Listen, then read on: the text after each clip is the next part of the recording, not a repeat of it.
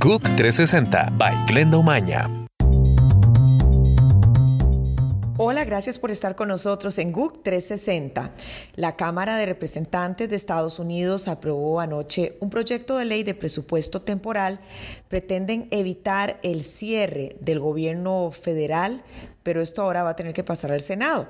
Los legisladores aprobaron extender el presupuesto cuatro semanas, es decir, hasta el 16 de febrero, por 230 votos contra 197.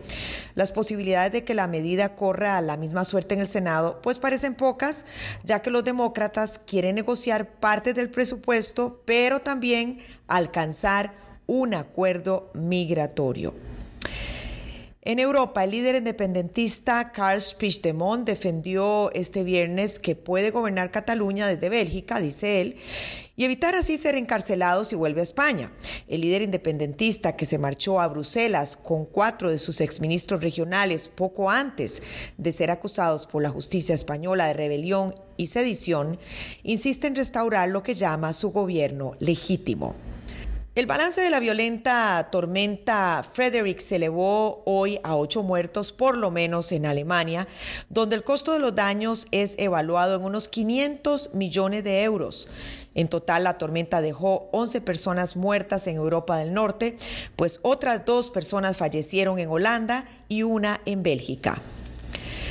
Centenares de refugiados rohingyá se manifestaron hoy en Bangladesh para protestar contra el programa previsto para su retorno a Myanmar, país del que huyeron masivamente el año pasado.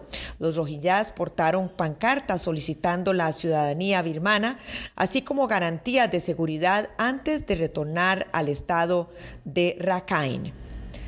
Un examen de sangre experimental permite detectar de manera precoz los ocho tipos de cáncer más frecuentes en un 70% de los casos. Esto favorece las esperanzas de poder detectar la enfermedad antes de los primeros síntomas y aumentar las posibilidades de curarse. El equipo de investigación ya ha pedido patentar el test, que va a costar menos de 500 dólares. Soy Glenda Umaña, que tengan un buen fin de semana. GUC 360 by Glenda Umaña.